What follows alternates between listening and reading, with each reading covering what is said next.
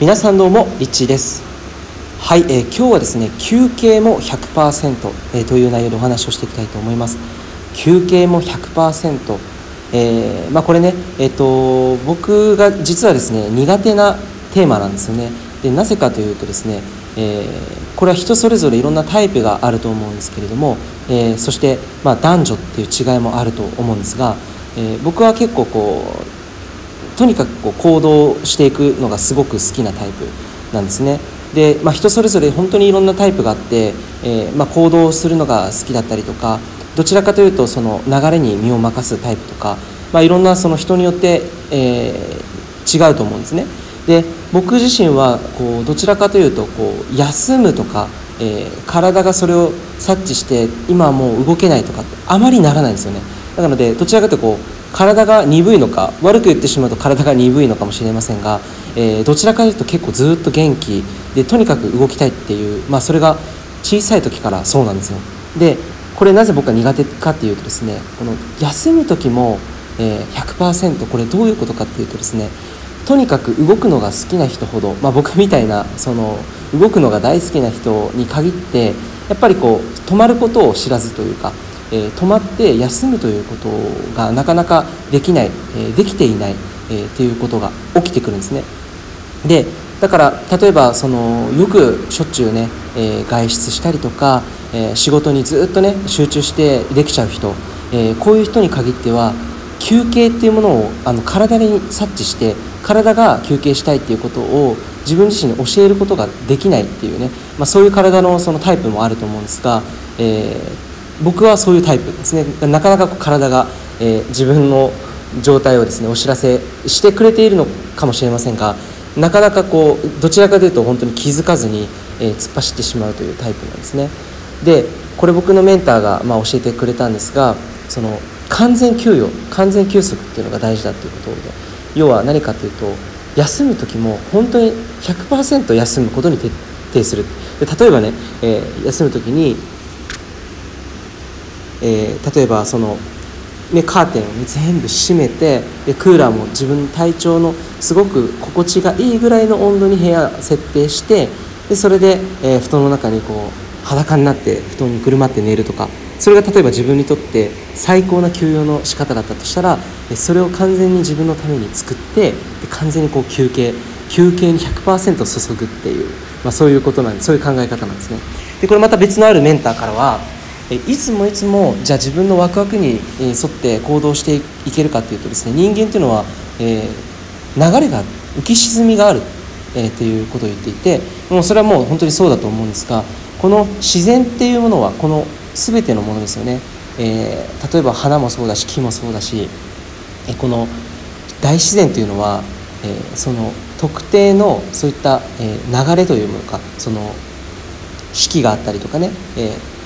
春夏秋冬があったりとか、えー、花がね枯れてそしてまた種が土に入ってそしてその土の中からま芽が出てまた花が咲いていくようにこういったサイクルっていうのが必ず存在しているんですね。で人間もまあそのサイクルの中で生かされている。この自然界の中で生かされている。だから、えー、いい時もあればもちろん悪い時もある。じゃあこういう時にどういう考え方が重要かって僕のメンターが教えてくれたのはとにかくうまくいかない時例えば何かストップがかかってやりたいと思っていたことができなくなっちゃった時っていうのはそれは、えー、やらないタイミングであるからとにかく別の方法だったり別のことをしてみたりとかであるいはちょっとね体が、えー、なんとなくこうやろうと思ってもなんかこうできないみたいな気持ちがこう乗っていかないっていう時ってあると思うんですよね。でそういう時はとことん休む時。で体は今休みたいっていう信号を出しているからとにかく休むみたいな感じでその生と動っていうものをしっかりと自分の中のその察知をしっかりと察知して自分の中のその感覚をですね、えー、自分自身に今必要なことを100%例えば休むんであれば100%休むということに徹する、えー、このメリハリというものがすごく、えー、人生をより加速させていくのに重要な視点だよっていうことを、え教わったんですね。で、まあ、今でも僕は実際に苦手です。で,、まあ、でも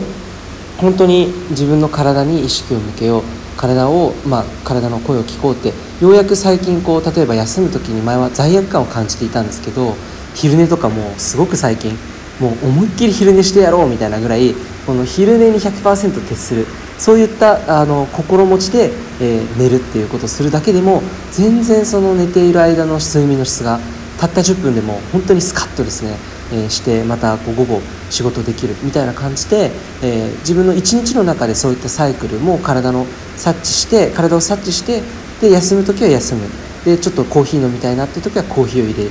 え、ちょっとお酢が飲みたいなっていう時はお酢を水と割って飲んでみるとか、まあ、そんな感じで休養の時間をうまく、え、作って自分のために100%完全休養っていうものを、え、実践しています。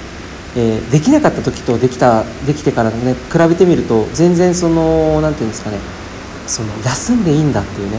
あの寝る時はとことん寝る。で休む時は100%休むっていうなんか今まではこうやる時はやるみたいな銅の方に結構やるぜみたいなエネルギーがあったんですけど逆に休む時っていうのはなんか罪悪感感じてあんまりこう何て言うんだろうこう静かに休むみたいな感じだったんですけど銅と同じぐらいの心持ちで休む時も完全休養を徹底する。えこういったマインドセットがいかにこう重要なのかということですね、えー、まあ、僕はメンターから学ばせていただきました。是非、えこれが皆さんね例えばなんかすごくポジティブタイプでとにかく動いていないと一日になんか効率化されてないとかなんか満足できないっていう方もいると思うんですね。中には僕みたいなタイプというか。なのでぜひ、えー、ちょっと今日体が動かないなとか休みたいなっていう時は罪悪感感じずにとにかくゆっ